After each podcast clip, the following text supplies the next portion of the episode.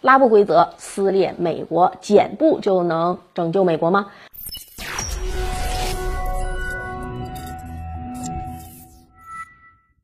大家好，欢迎收看今天的节目，我是马岩。最近几个星期以来，美国国内的民主政治可谓是热闹非凡啊！一月十一日，美国总统拜登在亚特兰大发表演讲时，向美国国会隔空喊话，呼吁参议院改变拉布规则，以免共和党滥用此权利阻挠民主党的提案。全国有用，这里是个知识点啊！拉布，此话呢，瞬间就惹来了美国政坛的大地震。参议院共和党领袖啊，麦康纳尔大为恼火。威胁说要采取焦土政策，让参院彻底停摆。一时间，拉布成了最近美国政治最大的热词。我们先来看看什么是拉布啊？拉布呢是一种拖延战术，也称冗长辩论，是美国参议院采用的一种政策。最常见的形式呢，就是一名或者是多名参议员试图通过延长对某项法案的辩论时间来拖延或者阻止该法案的表决。在美国，这个拉布已经。几乎成了美国国会运行机制的一个象征。在美国现行的政治制度下，虽然法案只需要简单多数票，就是五十一票就便可以在参议院通过，但少数党呢可以通过安排议员拉布来阻挠议事。这个时候，参议院多数党领袖可以发起简步与动议。啊，简不动议，也就是说辩论终结的意思，在获得五分之三议员六十票的同意后，恢复法案议程。只是这种操作呢，必须要跨党派的配合，毕竟上一次某一党坐拥六十多席位，还是在上世纪的一九七零年代。这么一看，拉布是堪称是少数派的一个杀手锏，这就是美国宣传的制约精神的体现。然而呢，这种本意上的监督还有机制机制。制约机制变成了美国政党玩弄为了反对而反对的手段，一切都已经变味了。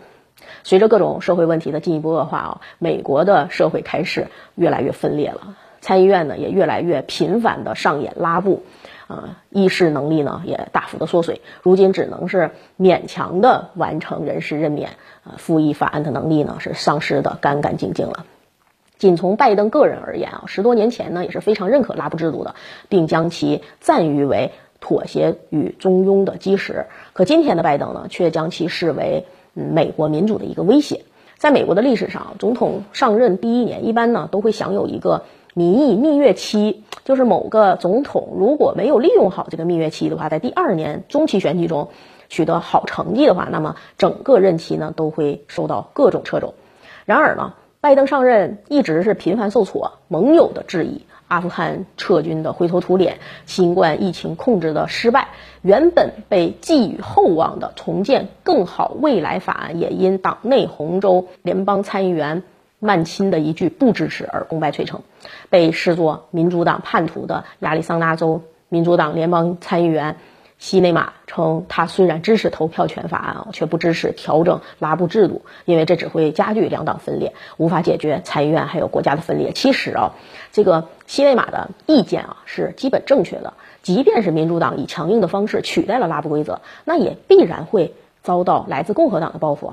本来就已经支离破碎的国会呢，就会进一步的分裂。然而不这么做呢，美国国会就不会继续奔跑在分裂的道路上了吗？答案显然也是否定的。